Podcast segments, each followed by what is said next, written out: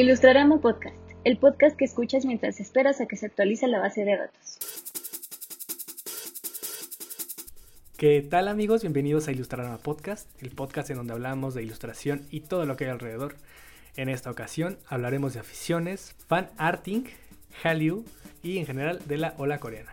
Y en esta ocasión me acompaña Ferry, quien es experta en fingir que se sabe las canciones de K-pop.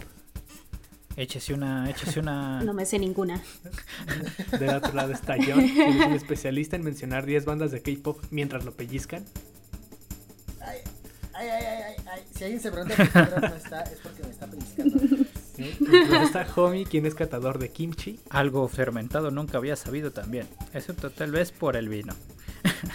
Por el amor a Dios, como- Yo que soy Paco y soy un maestro en bailar el Gangnam Style. A ver, Y como invitada en esta ocasión nos acompaña Dani, quien es experta en crear dorama versos.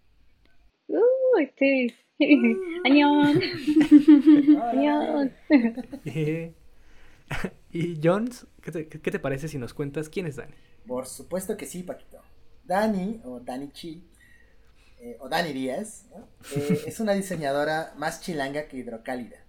En 2016 estudió un diplomado de dibujo y composición en la Academia de San Carlos y en el 2020 egresó de la licenciatura en diseño de la EDIMBA. A los 19 años diseñó la portada de un libro de fanfiction de Tokyo Hotel en Francia. eh, y, ah, y justo, y justo busqué, busqué la, la pronunciación para hacerlo muy bien. Déjame la escucho de nuevo. Litash. Litash. Elitage Interdit. Algo así. O, para, para los que sabemos solamente español y un poquito de inglés, El Piso Prohibido. Y actualmente trabaja como diseñadora digital en la editorial Animal, Animal Político, eh, Animal.mx y Animal Gourmet, y Newsweek Latinoamérica. De igual forma, trabaja con sus amigas en un pequeño proyecto de slow fashion surcoreano, Everything Here Korea. Entonces, bienvenida, bienvenidísima Dani. Qué bueno Uh. que por fin te tenemos aquí en el programa. Ya era algo que yo estaba diciendo, ¿cuándo? ¿Cuándo viene Dani? Y entonces, Sí, si no, pregúntale Jaime. Sí. Entonces, este, pues me da mucho gusto. Sí, no, me- bueno, el gusto es, es mío de estar aquí con ustedes. De verdad, nunca me imaginé estar en Ilustrarama. Era como un un sueño bastante lejano. Eh, de verdad, no lo visualizaba no. hasta que pues John me invitó y, bueno, lo- bueno, ya estoy aquí, ¿no? Me da de verdad mucho, Ah, mucho gusto bienvenida, Dani. eh, crecer y muchas gracias por estar, eh, bueno, invitarme. Muchas gracias, Dani. Pues más bien el gusto es acá nuestro, porque justo nos vas a hablar de un tema que, o sea, que sí conocemos bastante, pero que nos interesa por, por, por el impacto cultural, ¿no? Entonces, eh, pues ahora sí, vamos a darle. Y lo que sigue son las recomendaciones de la semana. Venga. Y Feri, ¿qué nos vas a recomendar? Esta noche en su gustada sección de Ferry no sale de Disney Plus. eh, quiero recomendarles una serie que se llama High School Musical, The Musical, The Series. ¿Qué? O sea, es una... Es, es que es muy chido que tenga un nombre tan largo. Ok. O sea, imagínate, tiene soundtracks y el soundtrack es High School Musical, The Musical, The Series, The Soundtrack, y así. O sea, High School Wow. Musical, The Musical, The Series, The Christmas Special, Ok. en fin. Ok. Eh, digamos, esto se aleja muchísimo de lo que vimos con las películas de High School Musical de hace algunos añitos. Es una serie que gira alrededor de estos estudiantes que pues son de esta escuela donde se filmó la película de High School Musical. Eh, es como un... ti- Tiene sus momentos como de falso documental, un poquito al estilo The Office y Modern Family, en el que los personajes hablan a cámara, y eso es bastante divertido. Eh, la primera temporada cuesta un poquito de trabajo porque su protagonista no es la persona más agradable que digamos, es un poquito tóxica, pero algo que me ha gustado muchísimo es que, más allá de ser una serie teen, en esta segunda temporada está dando momentos musicales muy buenos. O sea, ya sabemos que Olivia Rodrigo es una super tendencia musical actualmente, Sí. eh, con su álbum Sour, o sea, está en todos lados, tiene tres canciones actualmente en el top 100 de Billboard. Pero deje que pase el camión. Pero en High School Musical, The Musical, The Series, tiene unas canciones que se alejan, se, se alejan bastante de lo que ha hecho en su, en su álbum debut. Eh, mi favorita de esta temporada es The Rose Song, que es una canción que compuso Olivia Rodrigo, pero también hay música original de Joshua Bassett, de Julia Lester y del resto del cast, y eso es como lo mejor de este show. Así que chéquenselo por ahí, Muy bien. el show. También vamos a checar el show. Muchas gracias por recomendaciones. Eh, y Jones, ¿qué nos vas a recomendar esta semana? Ok, pues para esta semana... ¿qué, ¿Qué demonios dije? Para esta semana quiero recomendarles eh, un gran, gran, gran, Gran. programa que Homie no quiere ver, por favor convénzalo. No, no, no, sí lo he visto, ¿Qué? sí es muy bueno, la verdad. que es eh, RuPaul Drag Race. Ya, ya sé que ya se los había recomendado anteriormente, pero la novedad es que ahora salió esta nueva temporada de eh, All Stars. All Star 6. Eh, justo está corriendo, ahorita va en el tercer capítulo y la verdad, si tienen ganas de ver un programa en donde eh, hay eh, personas que se dedican justo a superar las expectativas de las artes escénicas en cuanto a baile, canto, confección, diseño, voz, lo, lo que se, lo que se, maquillaje, lo que sea que se imaginen que una drag queen puede hacer. eh, este es, vaya, el, el mundial, es el Super Bowl, ¿no? Es, eh, no sé qué otro referente, el, el gran abierto de tenis, ¿no? Mundial. Nadie El ve Grand eso. Prix de Mónaco. No es cierto, Fabi, sí lo vemos. Entonces échenle un ojo. La verdad es que eh, RuPaul eh, sigue siendo y será, por supuesto, la drag queen más famosa. Y justo en este proceso, pues eh, invita a 16 eh, drag queens a competir justo a través de eh, varios este, pasos para eh, volver a cor- coronar a alguien que justo le suceda durante un- nada más un año, porque pues el programa tiene que seguir, ¿verdad? Pero vale muchísimo la pena. Este, échele un ojo y de verdad este, hay muchísimo talento. Y lo que más me gusta es que abre este, eh, la posibilidad de poder hablar acerca de estos temas que de pronto son tabú. Entonces, échenle un ojo, no se van a arrepentir. Muy bien, ahí tenemos la recomendación del Jones. Sigue mi recomendación y me pasó algo muy raro y es que eh, mi mamá es una persona que cambia entre telenovelas turcas y series como Quién mató a Sara, o sea, popular, popularonas en Netflix. Ok. Y un día, un día la descubrí viendo Iron Fist, ¿no? Esta serie de Marvel. Y la verdad es que ella, ella no sabe que es un personaje de cómics y aún así conectó muy cabrón y ahora quiere aventarse pues toda esta serie de... de- de, pues este universo, ¿no? Del Netflix eh, de, de Marvel. Pues es que es una telenovelota, Paquito. Es que, ajá, y eso me hizo pensar muchísimo en, en justo lo que hablábamos alguna vez de, de las adaptaciones y el cómo esto hace que personas que no están acostumbradas a ciertos formatos conozcan o conecten con historias en formatos que ellos consumen. Entonces, mi recomendación de esta semana es la primera serie que empezó este universo, que es eh, Daredevil de Netflix, ¿no? Eh, la verdad es que eh, creo que es la serie que más me gustó de todo ese universo. Es la que está mejor construida, tiene una, bueno, una construcción de personajes impresionante, además de que pues el personaje en sí eh, es una joya. Entonces, se los recomiendo, así como se lo recomienda mi mamá, eh, Daredevil de Netflix. Y- Sí, Es, es bien raro que alguien diga conecté con Iron Fist. sí, yo también, yo también. Y imagínate cuando vea las demás, ¿no? Entonces, pues bueno, eh, Homie, ¿qué nos recomendar? Yo solo voy a decir que esa recomendación está avalada por la mamá de Paquito y por mí. Claro que sí, claro que sí. Entonces, cuéntanos, Homie. Fíjate que la semana pasada les recomendé que le echaran un ojo a la sección de The New Yorker Magazine en cuanto al cine, pero me di cuenta que cometí un gran error porque The New Yorker claramente es una revista de paga y no todos tenemos la posibilidad de pagarla, ni siquiera yo, ¿no? Este, entonces, si ustedes son como yo que prefieren comprar hamburguesas en lugar de suscribirse a una revista porque si es cara como The New Yorker, eh, les traigo un arma maestra que se llama theoutline.com. The Outline nos permite visualizar casi que cualquier contenido privado o de paga de forma gratuita. ¿no? Si de pronto ustedes se meten a algún sitio y les aparece un pop-up como de por favor ingresa tu correo y tu tarjeta de crédito para que te robemos dólares, pues ya se van a poder saltar esa ventana con theoutline.com en el cual eh, si ustedes también gustan de leer sin distracciones sin que les aparezca estos anuncios molestos pop-ups, también les puede servir para eso. Lo que hace esta herramienta es extraer el texto de la página y arrojártelo en una, en una página en blanco prácticamente. Entonces, la verdad es, una gran recomendación. A mí me sirvió mucho en la universidad y también para ahorita en el trabajo. Muy bien, ahí tenemos Mm, con Outline. razón sacabas 10 en tus com. tareas, malditos. No manches, casi repruebo el último semestre. Oílo. Ahí tenemos la recomendación del Homie y vamos con las recomendaciones de la invitada. Y Dani, ¿qué nos vas a recomendar? Sí, eh, yo les traigo el complemento de todas estas piezas visuales que les acabamos de comentar. este, dos bellísimas recomendaciones sabrosísimas que son los esquites eh, que venden en el tianguis de la calle Juan Escutia y Eje 5. Eh, Bueno, por ahí viven mis papás, entonces yo desde hace años soy, soy cliente preferente. Este, pero son los esquites más sabrosos que he probado. Los de Shola no los prueben, estos son los esquites buenos.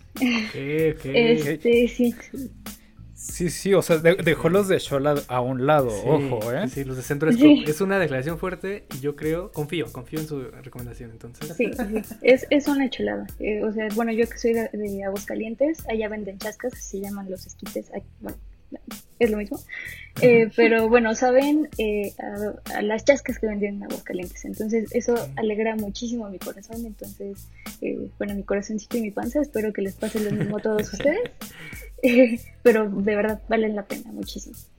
Eh, y la siguiente, que también es para complementar, es el canal de Peluche Torres, una cosa bellísima que descubrí hace poco. Eh, pero no sé si ustedes llegaron a ver este esta serie de los tacos que salió en Netflix, que fue mm, muy famosa. les va a pasar lo mismo, pero no solo con tacos. Eh, bueno, este canal es de Peluche Torres, está en YouTube y se llama La Garnacha que papacha. Y eh, este es un chico que, eh, bueno, eh, por lo que he visto es que va a distintos puntos de la ciudad, se va afuera del metro, se va a, afuera de incluso el Politécnico, bueno, el poli de, de Vélez, ¿cómo se llama? ¿Esca? este, bueno, a distintos restaurantes chiquitos, que eso es lo que creo es muy bonito, este, que bueno, son los puestos más, más que restaurantes, y hace una cata muy bonita, o sea, la fotografía para los encuadres de la comida, no, en verdad es algo que de verdad necesitan en su vida y para, bueno, ahora que ya está, bueno, esperamos que ya pronto termine la pandemia, eh, puedan ir a visitar estos lugares a los que va este chico. O sea, es, es una aportación muy valiosa en su vida. Venga. siempre se agradece, la verdad. La comida siempre se agradece. Ese nombre es una cosa increíble, ¿no? La garnacha que apapacha. O sea, ¿qué otra cosa quieres que te caliente el corazoncito mientras calientas el estomaguito? ¿no? Sí. Dos por uno. Dos por uno. Exacto. Gran Tenemos las recomendaciones de la semana y pasemos a lo que sigue. Y es el ilustrador de la semana. ¿Escucho a John? el pianito. Sí, sí, sí. y...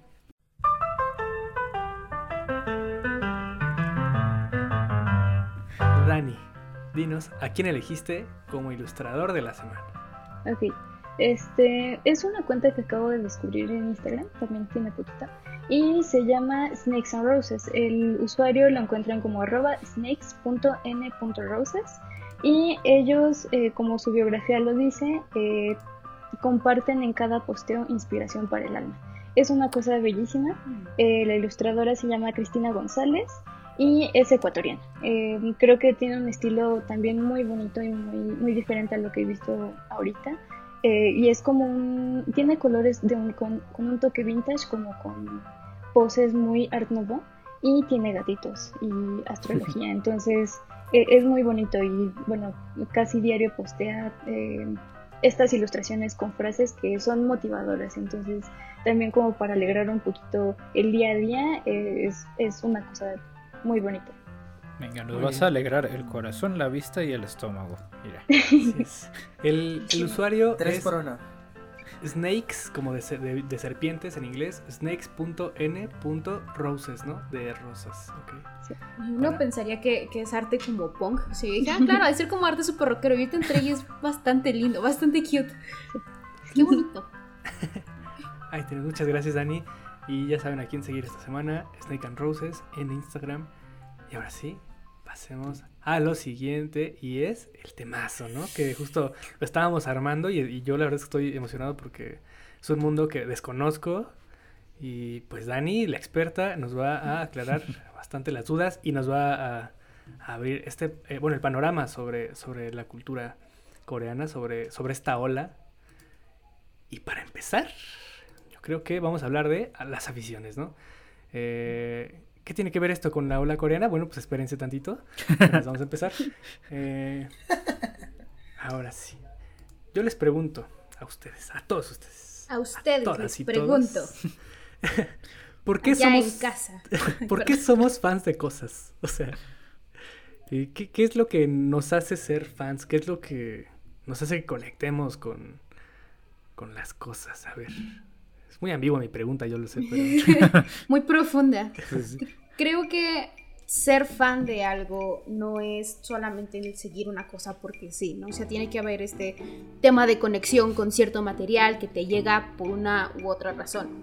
Eh, y eso encaja en, en- en todo sentido del fanatismo, ¿no? O sea, no solamente, eh, en, en toda afición más bien, Eh, no solamente en, en arte y dibujos, ¿no? Sino también en literatura, en música, en danza, o sea, hay cierto elemento que te hace identificarte directamente con algo y es como de, de aquí soy, o sea, es un, es un sentido de pertenencia gigante que de pronto te va construyendo a ti como persona y que tú también estás construyendo hacia ese artista como al, al seguir su trabajo, ¿no? Y lo estás viendo crecer y estás creciendo con ello, entonces creo que es algo, más o menos es algo que creo que va por ahí. Sí. Eh, y pues sí, o sea, siento que ser fan es encontrar algo que te inspira y encontrar algo que te gusta y encontrar más personas que siguen Claro. eh, este tipo de materiales por los mismos motivos que tú o por razones diferentes. Es como unirte a una familia de cosas raras. Homie. Justo, tengo una duda y, y me parece muy acertado lo que dices, Ferry, pero ¿crees que también es una cuestión aspiracional? ¿El fanatismo? Sí, pero no todo, ¿no? O sea, yo estaba, por ejemplo, eh, escuché hablar a Fer y empecé como a tener... eh, eh, o sea, por, por qué, ejemplo, ¿por qué cuando eres niño te vuelves fanático de canciones o de, bandas que... O sea, no aspiras a ser el cantante, ni siquiera sabes cómo se ven, pero creo que más bien nace de, de- de la estimulación a los sentidos, tal vez, un poco. O sea, eh, creo que en su- o sea, en su sentido más abstracto, creo que el fanatismo, o bueno, bueno, eh, no, las aficiones, eh, sí, el fanatismo es otra cosa, las aficiones eh, tocan eso, ¿no? Estimulan, estimulan sentidos, o sea, y desde la cuestión estética hasta, no sé, o sea, pero bueno, eh, cuéntenme, cuéntenme. ¿Tú, tú qué piensas, Dani, de, de este punto? Eh, bueno, yo como vengo de dos fandoms, eh, bueno, en específico en el mundo de la música, este, eh, es algo, como dice Ferry, es algo que, que te llena, que, que te logras conectar a un nivel muy profundo y te hace eh, tener aspiraciones, ¿no? O sea, en mi caso me hizo aprender idiomas, me hizo querer dibujar más, es- o sea, mis dibu- dibujos todos ñanguitos de, de Bill Kaulitz ahí de Tokyo a mis 10 años, pero fui fui seguidora de esta banda durante 12 años. Este me hizo crecer muchísimo, y, o sea, todos estos valores eh, que se conectan con el discurso que te presenta en este, en mi caso, una banda que te hace conectar es un muy buen marquetero el que estuvo detrás de eso, ¿no? O sea, no sé si en realidad eh, haya sido como el sentir de la banda, eh, o sí, de verdad alguien que hizo muy buen trabajo en, el discurso para que la gente conecte con la música, pero eh, creo que es una de las cosas de las más importantes para que una persona se forme eh, en su carácter, en su, en su vida, eh, para impulsarse en muchísimas cosas, ¿no? Entonces, eh, es muy valioso, creo. Y, y bueno, que algo que sí es importante diferenciar es, bueno, que dijo este Paco, es sobre el fanatismo. Aquí nada más hay que utilizar buena terminología para no meternos Sí, en sí. problemas, pero este, sí, el fanatismo sí se refiere muchísimo a como a personas que sí están más involucradas eh, en estos círculos políticos o religiosos. O sea, son cosas ya sí, más turbias.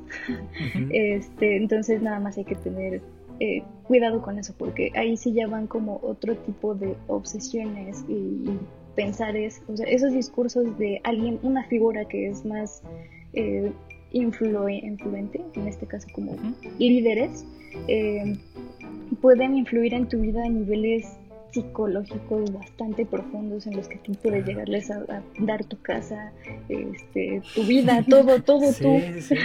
Eso, eso es bastante turbio, que por, cierto hay un drama que se los recomiendo, se llama Save Me, está en Netflix, eh, o Sálvame, eh, pero bueno, retoma como esa, esa parte un poco del fanatismo, pero me estoy alejando. Entonces, las aficiones son como todo, todo ese mundo que es eh, la parte relax, ¿no? O sea, no, no, no es extremo, por así decirlo. La parte bonita. Sí. Claro, claro. Exacto, ¿no? O sea, como, ju- justo como haciendo esta reflexión, o sea, ¿en qué momento sí esto que te, esta afición, como bien dices, se te construye, ¿no? O sea, como que va insertándose en partes que pues te van acompañando y justo te van haciendo pues una mejor persona, ¿no? Que al final creo que a pesar del discurso mercadológico, ¿no? O publicista, ¿no? O, de ventas, ¿no? este, que sea colocar eh, un producto, un servicio, lo que sea, este, como que también tienden eh, ahí por muy abajito esta parte del desarrollo humano, ¿no? Pero justo eh, cuando ya cambia como ese discurso y empieza ya no solamente a nutrirte, fortalecerte, sino a apropiarse de ti y empezar a quitar así como tu, tu ente o tu, individuo, ¿no? Y se eh, empieza a extrapolar o sacar eso y decir, bueno, no, ahora esta creencia es lo que tienes que ser. Ahí es cuando dices, híjole, ¿no? O sea, bueno, desde donde alcanzo a verlo, tal vez no es así, este, pero es, es curioso cómo esto se empieza a meter a tal grado de que tal vez este como que como, que te cambia la identidad, ¿no? es que Estaba pensando justo que hay creo que diferentes tipos o, hay muchas maneras de volverte fanático de algo. Ajá. No, otra vez, aficionado de algo. ¿Sí? O sea, por ejemplo, pensaba en que por, eh, eh, los deportes es un ejemplo muy claro, ¿no? Eh, claro tú naces en una familia que le va a la América, entonces, como John. Entonces, tú como hijo. No, no, no, no, no, no, Bueno, bueno. Entonces, tú como hijo estás casi obligado a ir a la América, ¿no? Entonces, hay un. O sea, eres un aficionado porque alguien te está inculcando eh, esta parte. Y está, creo que la otra en donde llegas a, esa cosa que justo te inspira, te mueve, eh, por curiosidad o por azar, tal vez. Dani tiene mucha razón en hablar en, cómo una afición por algo te construye como persona y te lleva hacia otros lados. Eh, como ella decía, de pronto si a ti te aficiona, por ejemplo, el mundo coreano, terminas aprendiendo idiomas y acercándote más hacia esa cultura. Y es una forma muy natural y muy orgánica de dirigirte hacia otro mundo, ¿no? es una manera bastante linda de aprender que debería, yo digo, implementarse en las escuelas, el realmente apasionarte por algo y que eso te lleve a que tú mismo busques el, crecer y buscar más sobre una cultura, sobre un idioma, sobre historia y demás. Eh, es algo que, por ejemplo, si me van a pegar por hablar de Percy Jackson todo el tiempo, pero yo que soy muy fan de Percy Jackson, tuve como mis, acercamientos a la mitología griega y esa mitología me llevó a la nórdica y de la nórdica a la egipcia y de la egipcia a o sea, es, es, una afición bastante grande que sigue llenándose de culturas y de, y de cosas bien padres. O sea, terminé aprendiendo griego en enero. Dejé mis clases porque mi profesora consiguió otro trabajo, oh, pero es bastante lindo cuando algo que te apasiona te lleva hacia esos caminos y te hace crecer como persona. Sí, por y eso es, esa es la diferencia justamente que tiene con el fanatismo. El fanatismo en vez de hacerte crecer, te detiene y te empuja hacia abajo. O sea, no, no sé si esta es la mejor referencia, pero siento que es algo que está haciendo de pronto eh, la serie de Loki en, eh, de Marvel, ¿no? O sea, está, este fanatismo ciego que tienen algunos personajes hacia, hacia la TVA o a la ABT. Es que en inglés es TVA, ¿ok? Sí, está bien, yo nomás... Eh, en el que todos estos personajes creen que ellos fueron creados por los guardianes del tiempo y que su misión es ser justamente eso, ¿no? Pero es una fe ciega y es un fanatismo en el que le han dedicado toda su vida a, pues, a las acciones de, de la agencia, no es algo no es algo saludable, no los deja explorarse a sí mismos. Eso va a sonar muy mal, pero eh, sí, o sea, creo que ahí radica la diferencia entre ambas cosas. El fanatismo te tira hacia abajo, eh, la afición te hace crecer. A ver, yo tenía, yo tenía una pregunta, ¿ya estamos todos? Sí. Ah, respecto a lo que dijo Fer. Entonces, o sea, la diferencia entre un aficionado y un fanático es que el fanático no se cuestiona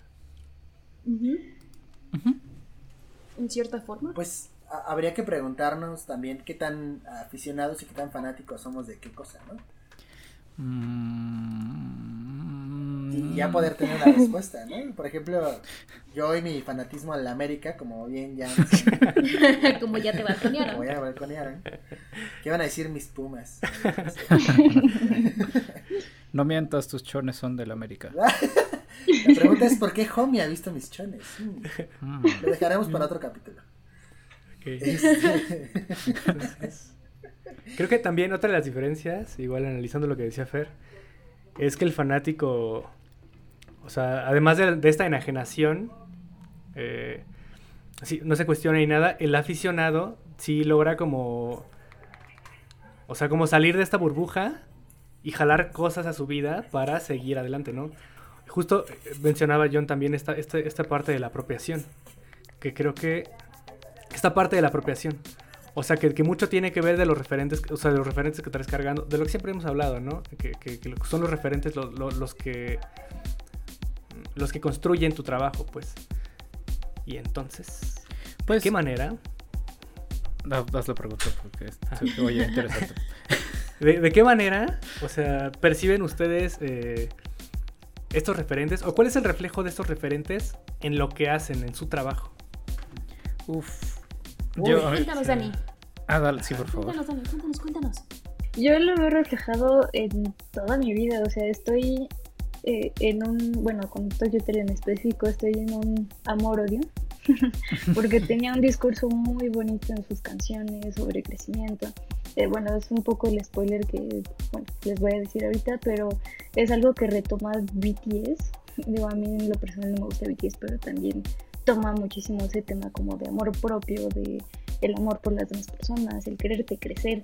O sea, esos mensajes, eh, quieras o no, se te quedan. Y los vas aplicando poco a poco a tu vida, ¿no? O sea, ya en, en esta edad que nosotros ya estamos este, maduros, valoramos como esos mensajes que nos llegaron. Sí, eh, depende, sí. Este, sí, este. eh, creo que sí, yo lo utilizo muchísimo en toda mi vida y eso es algo que agradezco, aunque jamás en la vida me vayan a conocer. Este, se los agradezco bastante. O sea, sí, también igual que Feri me pasó eh, que también llegué a aprender alemán. Conocí a mi novio, bueno, a mi actual pareja que llevamos pues, ocho años ya juntos.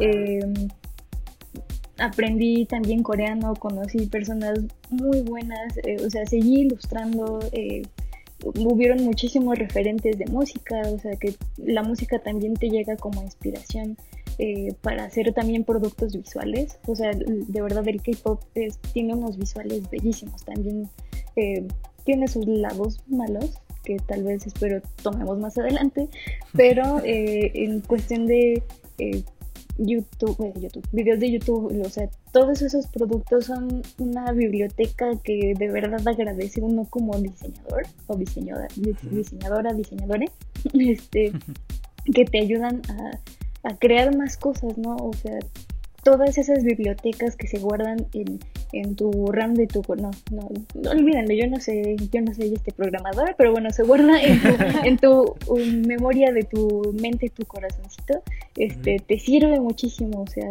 para un trabajo, para muchísimas cosas, o sea, desde mi experiencia como fan, y eso es por, por, por, una de las razones que eh, quise retomar como esta temática, creo que es importante para todas las personas como una parte de crecimiento personal, ¿no? Porque también algo, eh, como una persona como fan se desentiende de muchas personas porque no te comprende, ¿no? O sea, eh, entonces te vas eh, conociendo a ti mismo y creces y es algo muy, muy, muy personal, muy íntimo y que de verdad eh, vas queriendo muchísimo más con, conforme pasa el tiempo, ¿no? O sea, ya me puse motivacional, pero eh, El, el, la afición eh, controlada creo que es bastante buena. caballerosos los dos. que, no, es, es, que sí, es... Uh, o sea, a veces más allá de, de, que se vea reflejado en el trabajo, que o sea, justo lo, que, nos interesaba acá, ¿no? En esta parte, que somos creativos, dice, algunos pintamos, otros ilustramos. Eh, es, es, cierto que esto te construye, o sea, desde adentro, ¿no? Y a veces esos referentes no se ven, o sea, son referentes que te llevas nomás para ti, ¿no?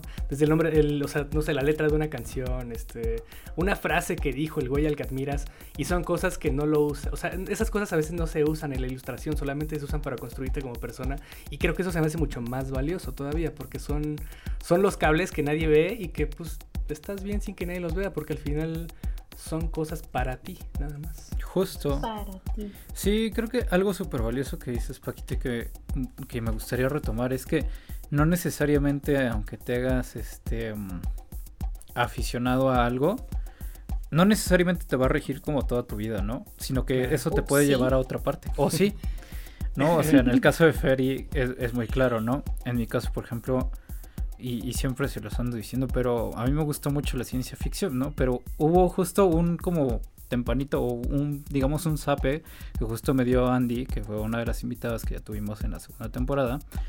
Que yo le decía, no, es que yo quiero hacer ciencia ficción, me gusta mucho estas historias, ¿no? Y ella de pronto se le ocurrió preguntarme, bueno, sí, pero ¿cómo quieres hacer ciencia ficción si no sabes lo que es real todavía? Y yo así de, ¿qué? No, y a partir de ahí se rompió todo y dije, chale, sí es cierto. ¿no? Y, y, es muy cierto, o sea, de pronto es como de claro. Y en ese momento yo me detengo a observar y digo, creo que necesito ver más cosas reales para saber cómo son las personas de verdad antes de voltear a ver al espacio, ¿no? O a ver a los alienígenas, lo que sea. No, y es muy cierto. Y entonces a partir de ahí, pues el documental prácticamente pasa a ser una parte muy importante en mi biblioteca, como diría Dani. Exacto. Tiré de cuerdas, homie, tiré de cuerdas. Lo que es arriba es abajo. Esto se puso muy astral y no estoy preparado. Maldición. Exacto. Pues Pero es muy cierto la, la, forma en la que las cosas que te apasionan se reflejan en, en tu trabajo y en tu vida. Eh, de pronto te encuentras, estaba viendo el trabajo de un ilustrador que trabaja para DC Comics, no recuerdo el nombre, pero tiene TikTok, eh, que decía, este sujeto se aprendió a, hacer sketches todos los días por un ilustrador que seguía de Marvel y aprendió a hacer como este shredded o estas líneas de sombra por otro diseñador y descubrió en su propio arte referencias de otros artistas que lo construían a sí mismo y que construían su trabajo. Y siento que eso es algo bastante lindo, cuando tomas algo que te inspira y otras personas que admiras y las usas, las utilizas. Eh, las usas para, para, hacerte crecer como artista también. Eh, y como dice, como dice Dani, o sea, viene mucho... no solamente de los libros y las películas y las referencias visuales que tienes, sino la simple letra de una canción, el cómo conectas con alguna melodía incluso, creo que influye muchísimo en eso. Em, hay, de pronto algunas cosas que a mí me gustan mucho, por ejemplo, The Florence and the Machine, que siempre he sentido que es como este mundo súper de, de, hechicería, de magia, de bruja, además.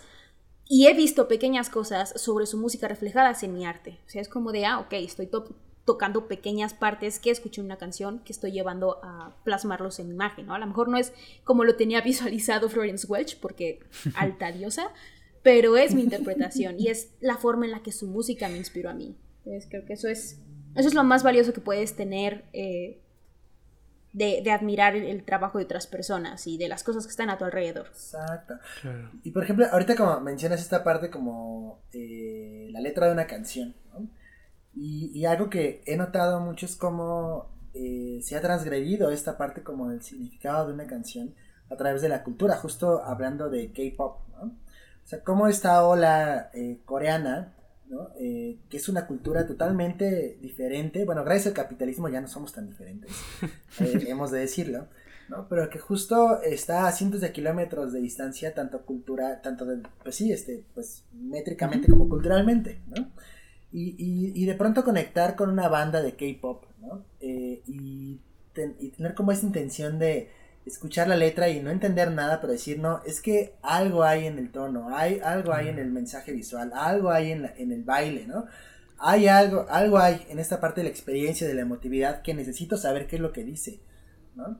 Entonces, como este, a partir de esta ola, ¿no? Que eh, surge más o menos en los 90 y que en el 2000 hace boom, empezamos a ver como todos estos cachitos que de pronto empezamos nosotros a, eh, a integrar y adoptar, este, y pues justo como mencionaba Dani, pues empieza justo a hacernos crecer hacia campos en los que pues eh, cuando éramos niños pues ni siquiera nos imaginábamos, ¿no?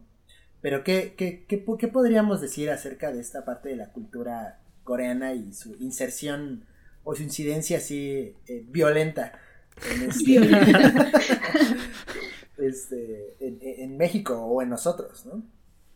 ¿Qué, opinan? Pues, a ver, yo lo veo con mis primitas, ¿no? Mis primitas tienen, yo creo que 10, 11 años, no me lo sé exactamente, no me digan no el primo. Este, pero, a ver, son, digo, yo conozco poquito de, del K-pop, poquito de la cultura coreana, ¿no? A mí me tocó con, no sé si recuerdan esta caricatura, creo que se llamaba Shin-chan. Uh. y creo que es coreana, ¿no? Por ejemplo, yo no sabía que era coreana. Este, pero no, no sabemos. Bueno, es coreano, lo busqué antes del programa.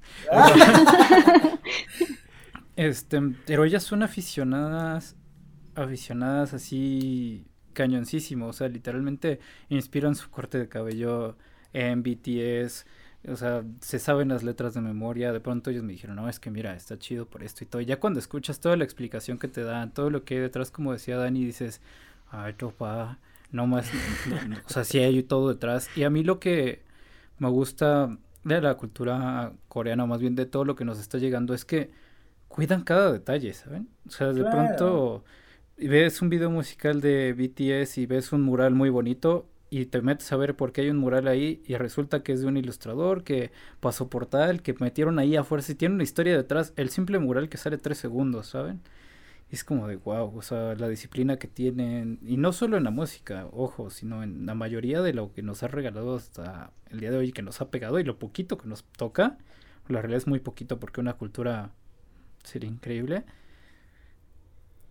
Pero es, a mí me fascinan toda esta clase de detalles, ¿no? una vez que el homie nos, nos contaba esta, esta parte con sus sobrinas y, cómo eso, o sea, como que le ayudó a entender qué onda con BTS, te pregunto a Dani, ¿cómo llegó, o sea, cómo llegó la ola coreana y por qué, por qué la adoptamos? Uy, este, aunque pareciera que esto tiene unos dos, tres años que la ola coreana se hizo el super boom. tiene, eh, yo creo, unos 20, 30 años. O sea, desde los 80 fue eh, que... Ay, bueno, es que es un tema enorme. Eh, es que podría decirles que viene a causa desde las guerras, o sea, desde que Corea del Sur era un país súper pobre. O sea, em, Ay, es que es demasiado contexto, pero voy a tratar de resumírselos. Pero bueno, a partir de esta guerra de que Corea del Sur se puso como eh, meta eh, tener una superestructura muy bien cimentada desde cero, eso fue como un punto clave, ¿no? O sea, a partir de que también tuvieron el internet más rápido del mundo, también influyó o sea, en que se movió muchísimo, muy rápido la información y eso fue a partir de los 2008, algo así.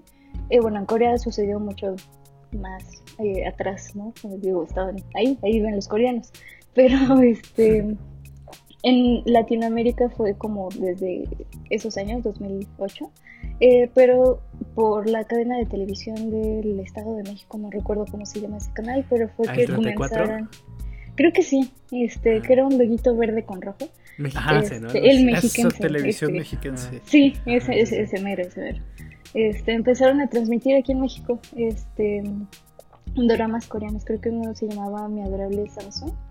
Este, y fue donde la gente se empezó a eh, interesar más como en este tema, ¿no? Y bueno, eh, ya saben que sí, Corea del Sur es otro país, es otro mundo, otra cultura, otros productos, ¿no? O sea, y todo lo que muestran dentro de ese estilo de vida empieza a generar como esa curiosidad.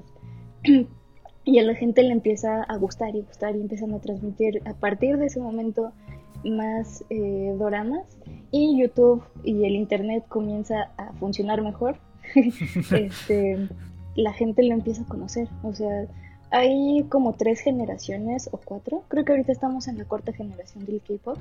Pero eh, bueno, pero debido a lo que hay ahorita es por tres, eh, tres cadenas de música eh, no, sé realmente el nombre como, se, el término, pero son tres que fueron los encargados de como crear a las bandas que son de las más recientes. Y ya había unas anteriores, em, que fueron como los eh, Kids, New Kids on the Block que hubieron en Corea del Sur. Uno de ellos estuvo en esta empresa que crea a los idols, ¿no? Que bueno, los idols eh, así se les llama a estos artistas, ¿no? Pero Ah, es que es un mundo bastante fuerte, bastante eh, bonito e interesante, pero bueno, em, empieza a partir de ahí. O sea, llevan un proceso muy riguroso, o sea, como la mayoría de los asiáticos son súper estrictos en el método de cómo crean a sus artistas. Estos artistas son como... Eh, tienen que entrenar bueno, o pasar muchísimas pruebas, o sea, entrenan por muchísimos años para poder tener eh, un lugar en un grupo para que debute ese grupo durante eh, unos años después, ¿no? Me estoy desviando, pero... te, iba, a preguntar algo respecto a eso. Este, o sea, entonces, yo había escuchado eso alguna vez, o sea que que justo esta onda de los ídolos de K-pop y toda esta onda, o sea, realmente era, era una escuela, era algo que no sé si era parte del gobierno, o sea, como, como una herramienta también como para eh, no, no solamente eh, viralizar a los jóvenes, sino hacerse visibles ante el mundo. Sí, este, hay documentales muy buenos, hay en Netflix uno de 20 minutos. Eh, no recuerdo cómo se llama, pero buscan el de K-pop y ahí sale uno que se llama Explain, ahí se llama. En español no me acuerdo cómo se llama ese, esos documentales. Eh, pero sí comienza eh, desde la guerra, de mm, cómo Corea quiere, bueno, Corea del Sur específicamente, quiere superarse, ¿no? Y se pone como meta, sí, crecer. Poco a poco lo va haciendo y con uno de los pilares que fue, fue donde apuntaron hacia la cultura. Ellos apostaron por exportar la cultura y así lo dijo creo uno de sus, creo tenían un, dictador, eh, pero eh, él lo que quiso hacer fue exportar eh, música y arte para todo el mundo. Y así lo dijo y así es. Entonces, sí. Que creo que justo fue lo que pasó con Gamnam Style, ¿no? O sea, Gamnam Style no es un video musical como tal, sino una campaña de turismo. Sí. Eh, que fue, sí, o sea, por los millones de, visitas que tiene, pues sí, se volvió muy viral y pues la gente comenzó a ver más a Corea del Sur, ¿no? Digo, la canción sí es muy pegajosa, tiene cositas este, en inglés, pero bueno, es como toda una táctica, o sea, en verdad yo, yo admiro muchísimo a todas las personas que están detrás del K-pop, eh, tanto a los ídolos que aguantan tanto entrenamiento por tantos años, eh, que a veces es extremo y ha llegado a pues, pasar cosas malas, eh, no sé si me vayan a censurar, pero pues bueno, han llegado a tener eh, subsidios algunos idols de toda la presión que tienen encima, eh, presión social, presión personal, con incluso este, ay, se me fue la palabra, como estereotipos de belleza. O sea, es, es, o sea, es bonito y feo toda esta cultura, pero eh, sí, el Gangnam Style, eh, perdón, regresando, Gangnam Style fue una de las cosas que influyó, o sea, fue como en el momento preciso, o sea, YouTube jaló, el internet jaló, este, la cultura eh, coreana pues jaló, ¿no? O sea, ayudó muchísimo a levantar como todo esto y también muchísimos otros grupos, pero son como los grupos más comerciales, es la cara eh, bonita de Corea del Sur, ¿no? O sea, la que quieren ver en todas partes y una de esas también es BTS, ¿no? Que incluso ya, ya llegó a cotizar en la bolsa, en la bolsa de Nueva York. O sea, ya son grandísimos. El Army Boy habla. es, que, es que, o sea, es, un, es una especie de régimen militar para generar ídolos. Ajá. O sea... Ah, no, no, digamos lo, digamos lo bonito. Eh, es como una un Televisa, ¿no?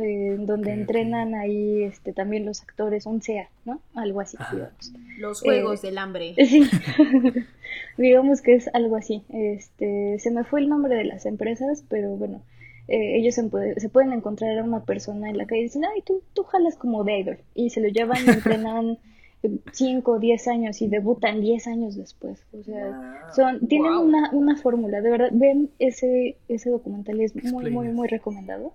Eh, pero tienen como una pequeña formulita que jaló eh, desde... bueno, este documental menciona que no es específicamente de la ola coreana, es algo que empezaron a hacer en Estados Unidos con los Jackson 5. O sea, como que se volaron esa esa fórmula para crear una banda, porque, o sea, es, es muy armoniosa, o sea, eh, tiene que ver con visuales, eh, las personalidades de los ídolos, sus nombres, sus firmas, o sea, todo, siento que las personas que están detrás de todos esos grupos tienen mucha ansiedad, porque tienen que estar pendientes de muchísimas cosas, como dice Homie, o sea, eh, son muy detallistas en todos los aspectos y también llega a repercutir en la salud en muchos casos. Exacto. Algo que a mí me impactaba muchísimo era eh, esta parte, por ejemplo, como de la estética occidental, ¿no? Pero adoptada por, eh, por, por, Corea del Sur. Pues, ¿no? O sea, eh, mujeres o hombres este, que se operaban para que los ojos los tuvieran pues más abiertos, ¿no? O sea, este, o bueno, o más grandes, ¿no? O el delineado, o inclusive, bueno, así yo creo que de lo más ligero pues es pintarse el cabello, ¿no? O sea, pero, o sea, como estas personas como con este, pues esta antropo... Antropodismorfia. Eso. eso que hizo Homie que acaba de buscar en Google, eso. Este, no, no, o sea, justo, bueno, como este cuerpo, ¿no? Este, eh, esta forma, pues como también se han tenido que someter a eh, operaciones para poder ser, pues hasta más altos, ¿no? Entonces, eh, yo quiero ser más alta. te, puedes, te puedes operar las rodillas o hay, hay un proceso quirúrgico en donde te rompen este, la parte de la espinilla y luego te lo conectan y esperan a que se regenere solo y tardas como tres años o dos así en cama, pero creces como 10 centímetros. Yo, o sea, pero de verdad, así, bien Grey's Anatomy. ¿Por qué sabes eso? Tú eres llega, alto. Llega un doctor, es que quise ser más alto, entonces llegó un doctor con un bat y me dijo, bueno, a ver, ¿en dónde? Y aquí. Este, pero, sí, eso, estoy segura que lo vi en un episodio de Grey's Anatomy. y, es justo eso, ¿no? O sea, este, que es súper impactante, ¿no? O sea, la, la parte de adoptar otra estética. Es que ah, lo que se me hace curioso es que fue, o sea, o sea, se roban o sea, voy, a usar la palabra robo, sé que no es un robo, pero, o sea, se, se apropian eh, esta cultura pop de, de Occidente, Oriente, la, la, profesionaliza, o sea, la hace institución, esta fórmula de crear este ídolos, de crear bandas, y nos la regresa y nos la vende, ¿no? O sea... Es como los aguacates aquí en México. increíble. Es que sí, sí, sí, sí. O sea, pero, pero está, está muy cabrón justo lo que dice Dani. O sea, estas cabezas que piensan en las fórmulas porque no, o sea, no lleva cinco años, no es como es la, estamos en la punta de esta curva de, del hype, o sea, más bien este video lleva años, ¿no? Eh, lo, que, o sea, lo que nos dice que hay gente que ha estudiado a la sociedad, sobre todo a la sociedad occidental, para que esos grupos peguen, ya sea en 2010 o 2020, ¿no? O sea, entonces... Antropólogos de veras.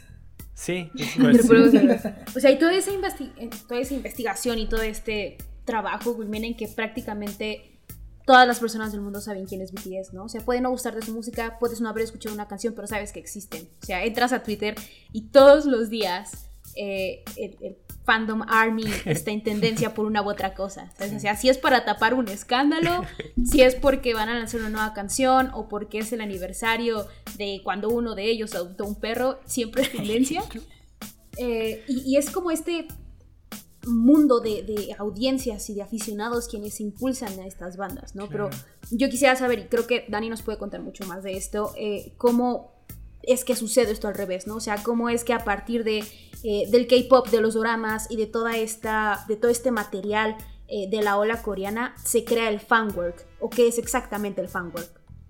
Este fanwork eh, se refiere como a todos los resultados que han inspirado como BTS, ¿no? O sea, BTS, Tokyo este, todas las cosas que nos gustan eh, han impulsado a que los fans eh, creen cosas, ¿no? ilustraciones, hay una ilustradora que es muy buena que se llama Itz López, pero empezó con el K-pop y ahorita ya ha hecho libros bastante buenos, pero, o sea, el impulso fue grandísimo, o sea, no conozco mucho de ella, pero sí ha hecho eh, fan art de Blackpink incluso. ¿Lo dije bien? Black, Blackpink. Sí. este eh, también, o sea, en YouTube encuentran una infinidad de eh, fanwork, ¿no? O sea, desde covers, fandubs, eh, un buen de cosas. Y creo que tiene que ver en específicamente con, en específico con el K-pop eh, y con BTS, que creo que también lo están retomando muchas otras bandas. Es el discurso que tienen, ese discurso motivacional que es el de love yourself. bueno, amate a ti mismo, a ti misma eh, es algo que está pegando fuertísimo, eh, esa autenticidad. y creo que lo está mostrando muchísimo, con BTS.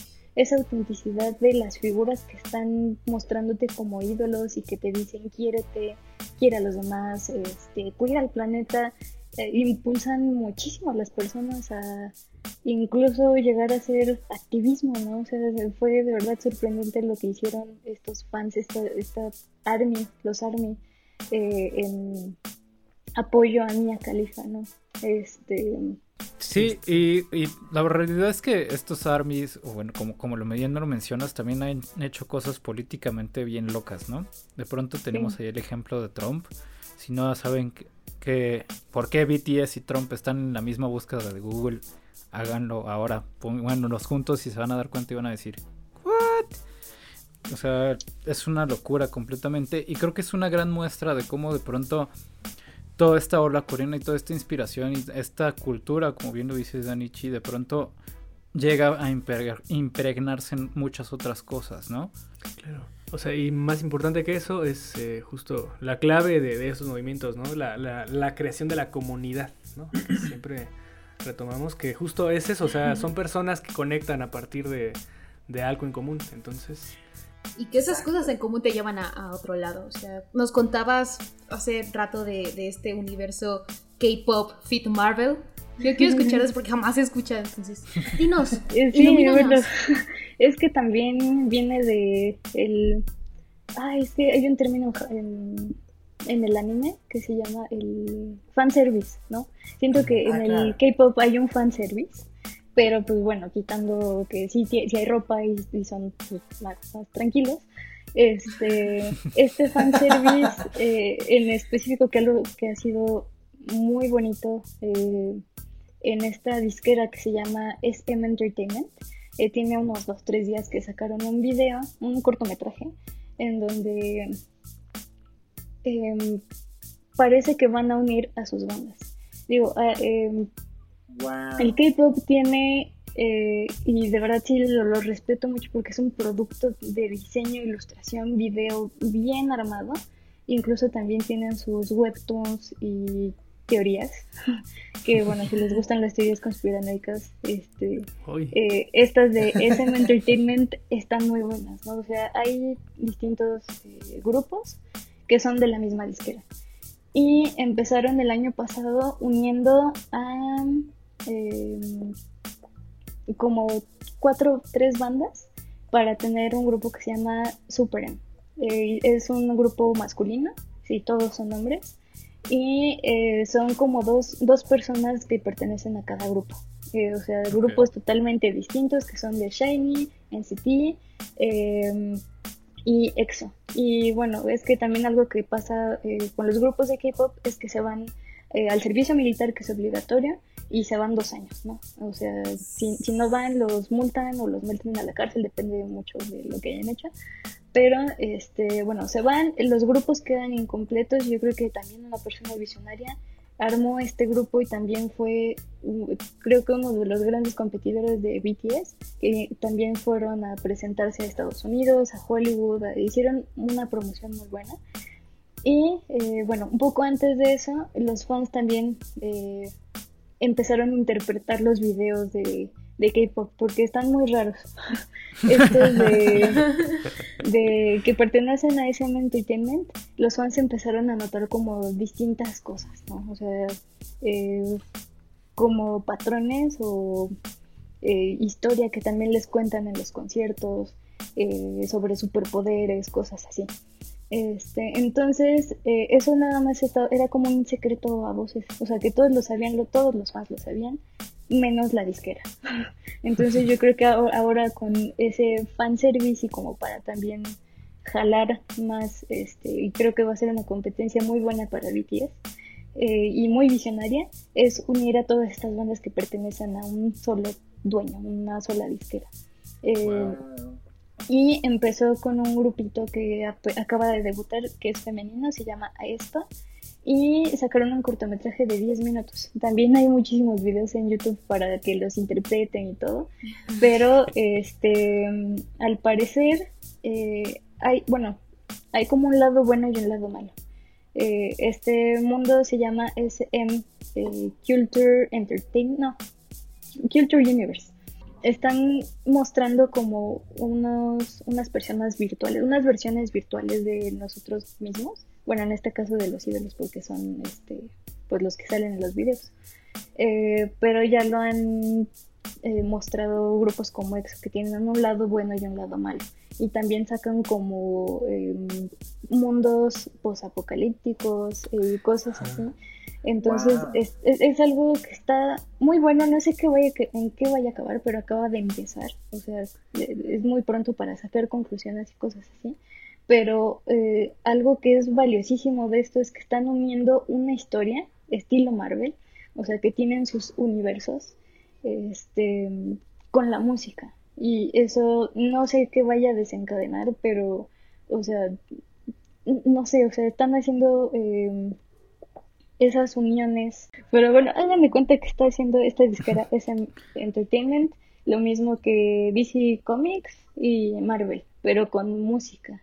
O sea, están metiendo una narrativa eh, que creo está bastante buena y están metiendo también animaciones, ilustraciones eh, y es algo que creo que vale la pena echarle el, ojo ahorita, ¿no? O sea, eh, creo que es de lo más comercial del K-pop. Eh, bueno, sí, es lo más comercial del K-pop, pero bueno, es algo muy recomendable de, de, ver. Si quieren, puedan buscar teorías sobre EXO, este, sobre un video que se llama Black Mamba y todo eso, y tienen como uniones de todo esto. Y el arte conceptual que también muestran es buenísimo. No sé, se los recomiendo.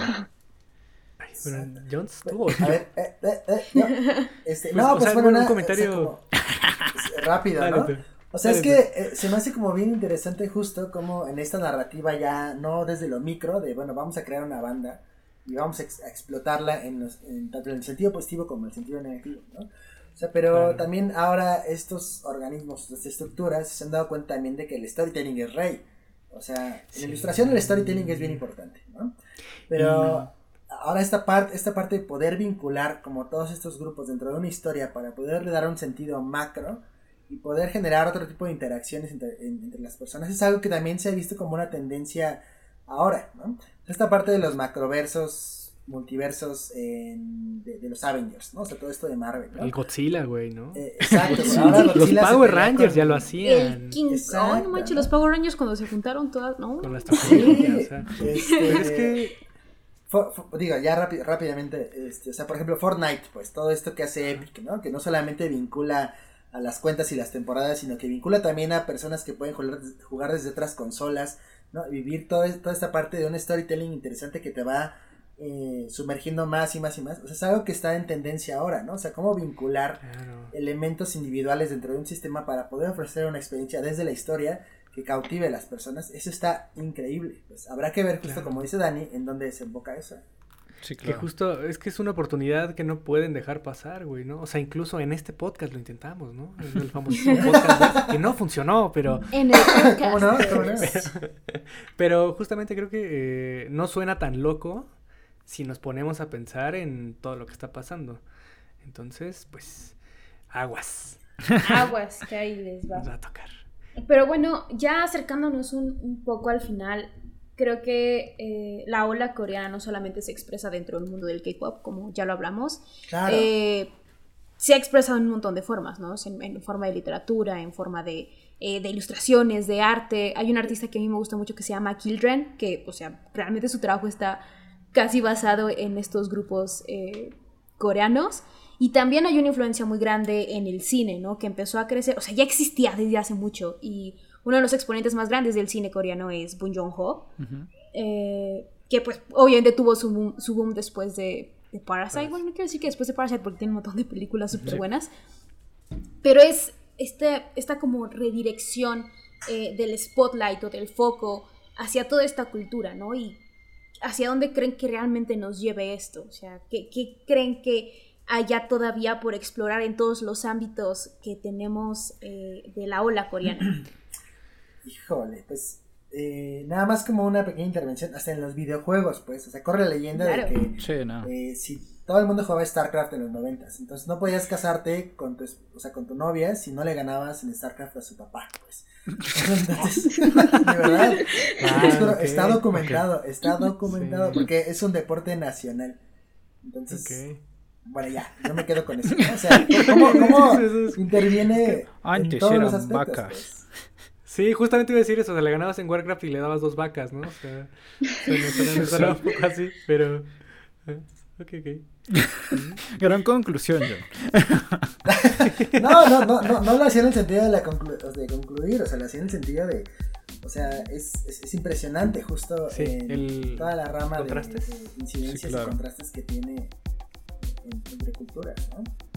Claro. Pero bueno, yo sé que no respondí tu pregunta, pero No, pues gracias por nada. cedo, cedo, Ce- ce- cedo, cedo el micrófono, adelante por favor. Yo, a ver, yo quiero contestar la pregunta. Justamente creo que algo de... Hablábamos de, de, pa- de- de parásitos, ¿no? Una de las claves de parásitos es que esa historia de- se podía entender fueras o no de Corea. O sea, es algo que no solo pasaba ahí. Y creo que es algo que ya está sucediendo en todo el mundo. O sea, el hecho de que una banda conecte con todo el mundo significa que hay una homologación eh, incluso en la cultura. O sea, que ya somos pa- parte de... O sea, somos... Sí, o sea, somos la Pangea otra vez, ¿no? Eso suena homosexual. O sea, básicamente estamos conectados otra vez. Entonces creo que más allá de que Corea nos influencie, creo que lo que va a seguir pasando es que va a adoptar fórmulas, las va a, a, perfe- a perfe- perfec- las va a volver perfectas y nos las va a vender otra vez, ¿no?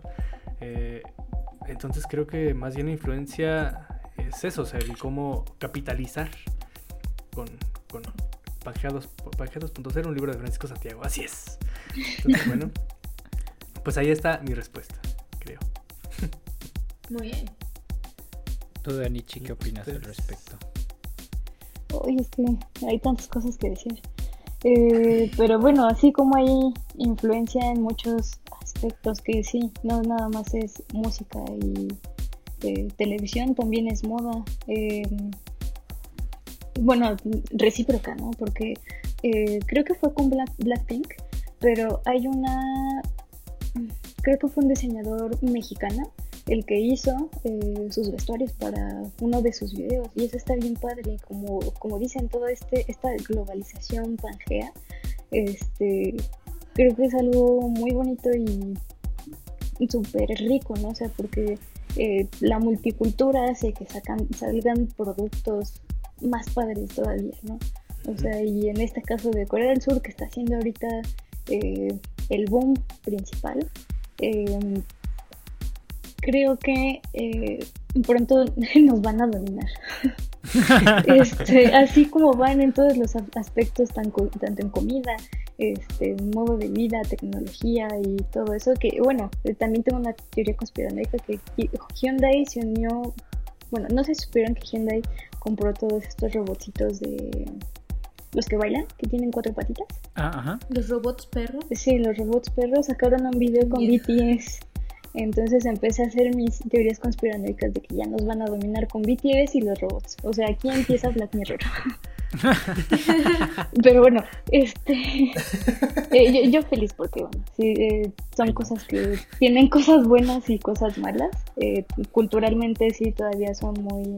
eh, tradicionales. Digo, los japoneses son todavía un poco más, pero en Corea del Sur creo que se están haciendo también cosas muy importantes que en el caso como los fans de BTS que se impulsan a ser activistas y cosas por el estilo, eh, lo hacen a, a nivel global y están cambiando las generaciones, ¿no? Sobre todo las generaciones más jóvenes. Es, es muy eh, eh, impactante la influencia que tienen eh, con las masas, ¿no? O sea, es, es un poder que pues, ni Obama lo tiene, ¿no? O sea, es, es, es impresionante y, y algo que también creo que eh, deberíamos eh, eh, destacar es que no nada más la cultura coreana se queda en BTS, ¿no? O sea, de- hablando Claro. en, en música y cosas eh, como tradiciones, es algo muy bonito, o sea, lo- los vestidos tradicionales eh, son muy bonitos, eh, la arquitectura que tiene que ver muchísimo con color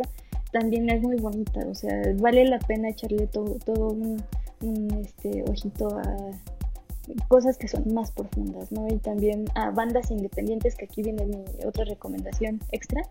Eh, hay un grupo que, que sí, indie, eh, bueno, bueno, sí, un poco más indie, que viene como a, contraponerse con BTS, ¿no? Que BTS es todo este producto bien, bien hecho, bien posicionado eh, y como con estándares de belleza y cosas así. Y está este grupo que se llama CESO. C, so, neon. No sé. O sea, no como que sea. Neon. Sí, no como, no, no, o sea, no. Este, que viene contraponiéndose como a todo este mundo pop, ¿no? O sea, coreano. Hay todo este mundo underground también en Corea del Sur, que tienen artistas buenísimos. Y esta banda está liderada por una mujer. O sea, en Corea del Sur y en Asia eh, todavía es, hay algo de machismo, entonces es súper bonito.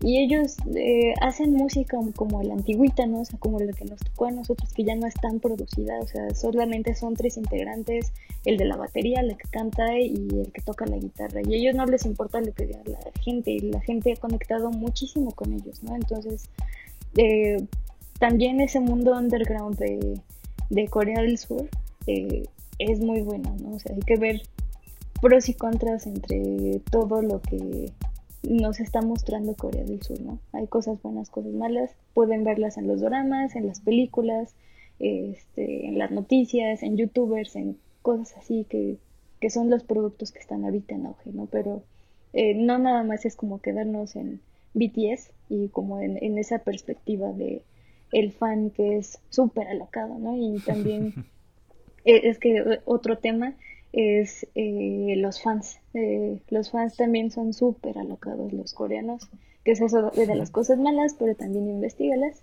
Eh, se llaman sassens y son de los stalkers, o sea, stop, los stalkers, pero, o sea, son bien locos, o sea, hay un grupo que se llama Twice, no sé si los conozcan.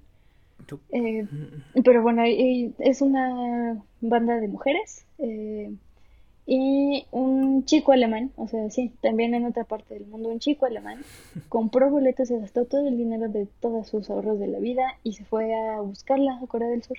Este, investigó em, su vuelo, investigó todo sobre ella y para que se casara con ella. O sea, no sé si lo metieron a la cárcel, si lo van a meter a la cárcel, pero o sea, eso, este fenómeno también ha pasado como con John Lennon, Selena Gomez, o sea, los fans extremistas y ahí es donde retomamos el fanatismo.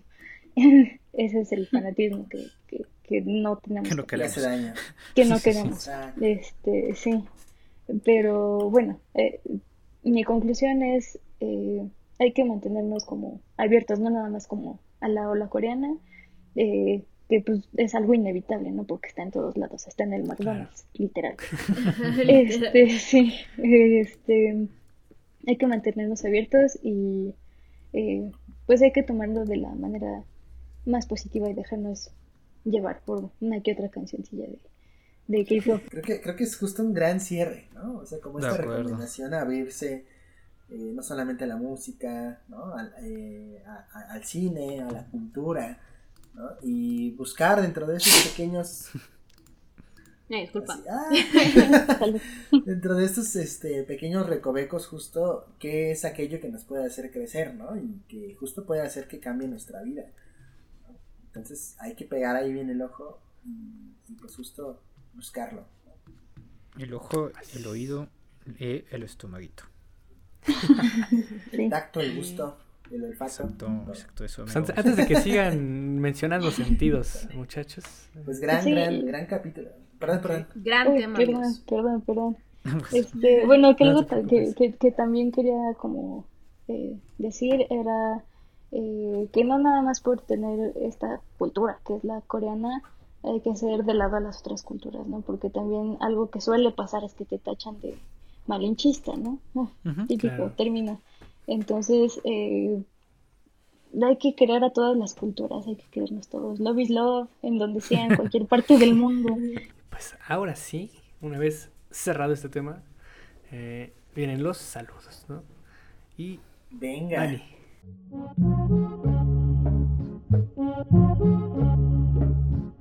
DJ Drog presenta Sonido itinerante, sonido profesional en todos los ¿A quién quieres saludar? Ok, este. Eh, bueno, a mi familia, a mis perritos, a mis gatitos y uno en especial a Canelita. Yo soy súper fan de Animal Crossing y quiero mucho a Canelita. Este, y le mando saludos aunque nunca tenga noticias nuevas durante mucho tiempo. Muy bien. Saludos a Carolita. Y Jones, tú que te habías desaparecido, ¿a quién quieres saludar? A ver, eh, la semana, esta semana quiero saludar a Sujin Kim, o alias la chinguamiga. Este, si ustedes la conocen, este, he, he sido súper fan de ella, ¿no? Este, a partir de esos videos que de pronto uno se cruza en TikTok y la neta es que está bien chido. Este, así que si nos escuchas o nos llegas a escuchar, chingo amiga, te mandamos un abrazote y eh,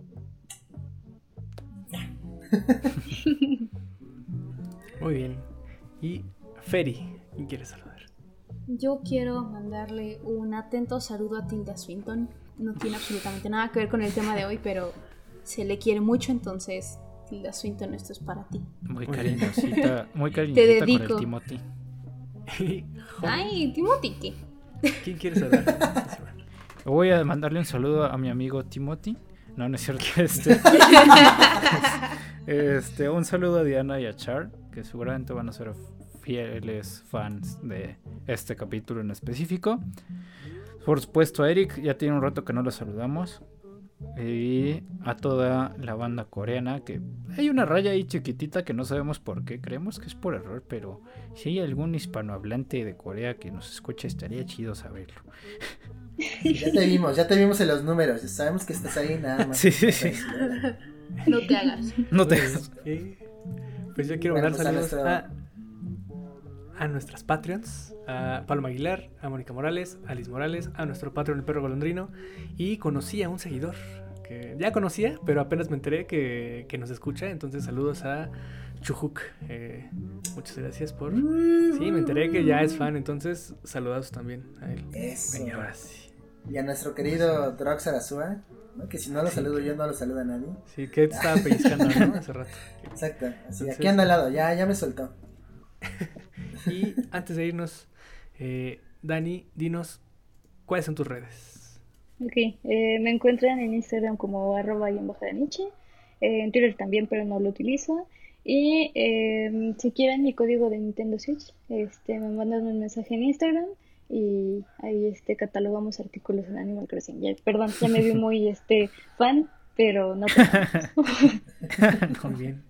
Váyanse a dar un rol al perfil de Danichi que tiene ilustraciones bastante buenas. Entonces, Venga. tarea, tarea para todos. Y Eso. Homie, ¿cómo te encontramos en redes? A mí me encuentran en todos lados como arroba no soy chilito. A ti, Feri. A mí me encuentran en Instagram y Twitter como arroba y mi cuenta de dibujos feri-ross. Muy bien. Jones. Ok, ya saben, home.viveros en Instagram, pero pian pianitito. A mí como Paco Seoku en Instagram y a Ilustrarama como Ilustrarama en Instagram y Facebook. Y antes de irnos, eh, Dani, muchísimas gracias por haber venido. La neta es que eh, es- es un tema que desconocíamos completamente y pues nos has abierto el panorama para también entender eh, pues esta ola justo que, que- que hemos visto bastantes referentes estos últimos años y entenderlos es importantísimo creo para la tarea de, de- de- del, pues de- de- De la del área creativa. Exacto, también. Entonces, Sí, no, muchas gracias. muchísimas gracias a ustedes por aguantar este ratito de mm, fanatismo que No. eh, bueno espero haberles ayudado bueno no fanatismo disculpen de afición es la hora de la afición este y bueno cuando quieran pues este este ya saben que me trabo y me ahogo al hablar este entonces este, cuando quieran este pues estoy. muchísimas gracias Eso, Muchas cuando quieras, Dani. Venga. Esta es tu casa y esta es tu mesa. Ahora sí, vámonos. ¡Vámonos! Adiós. Salud. Salud, Dani. Si no pasa nada, Dani. ¿Todo bien? ¿Todo bien? disculpen me estoy muriendo con mi propia saliva No pasa nada. Sí, está, está, fue un vaso de agua. Si, si tú me dejas, ese puede ser el blooper, pero... como, ¿Sí? Sí, sí, sin problema. o sea, un dato curioso y necesario. Yo debería salir las 100 muertes más tontas. O sea, yo me puedo haber muer- muerto ahorita. En cámara. Ay, no. No, no, no, no. Disculpen. No te preocupes, no te Perdón, preocupes. perdón.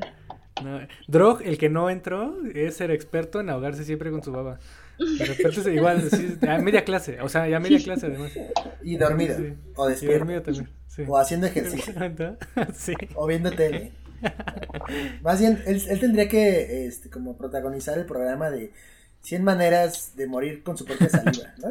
De cómo no tirar tu garnacha, ¿no? Muchas veces y sí. la garnacha sí intacta. Pero O bueno, hay garnachas peligrosas, ¿eh? También. Nada más les digo, hay, hay no nada más la que abraza, ¿no? Sí, no. Hay, hay la que abraza y la que te lleva a la tumba. O sea, hay diferencia. La que abraza y la que abraza. Sí. Pero venga, Dani. Bonito. Ay, disculpen, ya. ya, ya. Estabas en lo más bueno, perdón, perdón. No pasa nada.